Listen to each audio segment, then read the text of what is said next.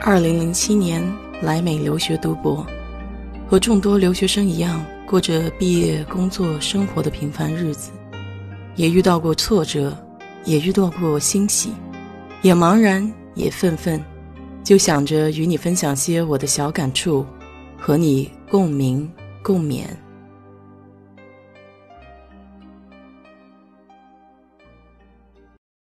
嗨，你好，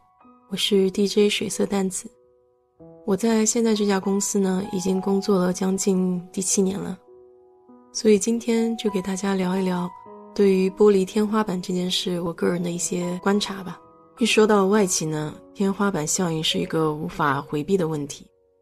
什么是天花板效应呢？就是在外企的中高层基本上都是被外籍人士占据的，而我们国人无论怎么优秀和努力，绝大多数都会止步在某个阶层。无法进入核心决策层，就像一层玻璃天花板一样，看上去好像不存在，但是怎么也穿不透。我们公司是荷兰人和英国人的公司，公司文化里面呢，对这一块是非常强调的，就强调种族的多样性，强调性别分配的比率，还有对不同文化之间的包容。就即便在这样的一个氛围下吧。那么你还是个可以看到主要的决策层的确都是英国人或者荷兰人。我的级别呢，其实离这个天花板还非常的遥远。就真正能够触及到天花板的这些人，也已经是中国人的精英中的精英了。怎么也得是总经理、副总裁这些级别的人。老美这边有一种说法叫 stereotype，也就是对一群人的固定看法。就比如中国人给人的印象就是非常勤奋好学，但是很安静，不怎么发表自己的意见，是很好的员工，但是做管理者的话就有些欠缺。我们中国人技术都是非常过硬的，干活也很吃苦，但很多时候呢，我感觉不会说。当然，语言沟通是一方面问题，因为作为第一代移民来讲的话，英文毕竟不是我们的母语。我们中国人的公司呢讲究关系，其实老外的公司也讲究关系，更多的时候也是在工作中交朋友。但是由于文化背景不一样，成长环境的差异，也会造成彼此之间可聊的东西非常少。这点呢，我在与老外交心那一期中有具体的聊，有空的话你们可以回去听一听。这方面呢，其实还比较重要，而且越到上面以后越重要。我们国人呢，更多的是埋头干活，又不善于宣传。那么到年底的时候，老板回头一看，其实他是注意不到的。每天他的事情又非常的多，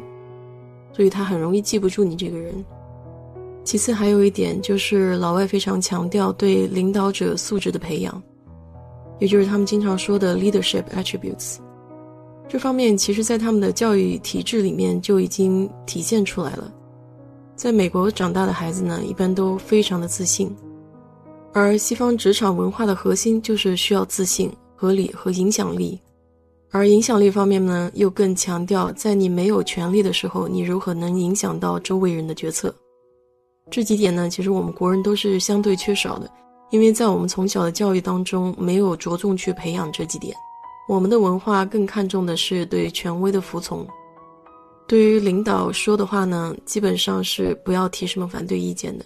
只要执行出来就可以了。而在外企恰恰是相反的，你需要有主见，而且需要坚持自己有理有据得出来的观点，用论据去说服别人，这样才能有影响力。我曾经有一位职场导师呢，是这么给我说的：对于领导力的培养，你需要在公司内部找到你自己的偶像。因为每一个人的领导风格其实是不一样的，你需要找到你欣赏的那些点，然后着重培养自己。其中有一位华人的领导者，我是非常欣赏的，他在我们公司做的也比较高层。我之所以欣赏他，是因为他的这种风格呢，是完全可以做到的。有一次开会，所有人对一个问题都意见不统一的时候，他一直静静坐在角落里听所有人的建议。然后等到一个适当的时机，他发表了自己的见解，所有人都非常赞成他的说法。要做的他那样对别人有这么大的影响力，首先第一点，你技术必须过硬；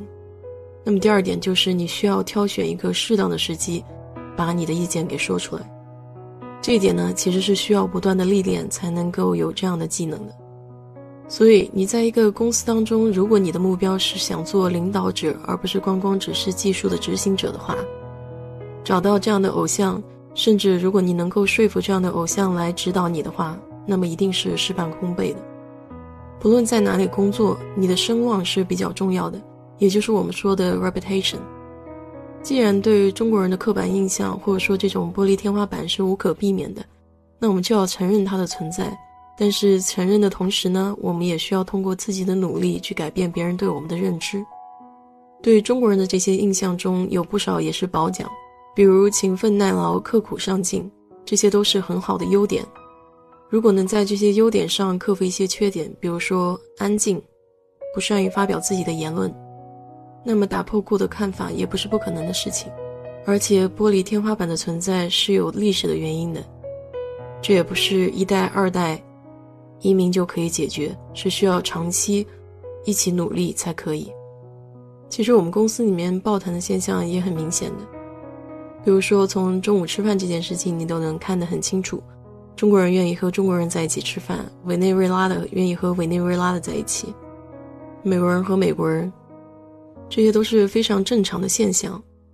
如果有可能的话，你在公司里面找到那些愿意帮助你的人，多去咨询他们的意见。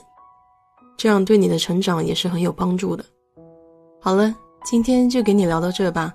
如果你对这个话题比较感兴趣的话，欢迎在我的评论区留言，谢谢。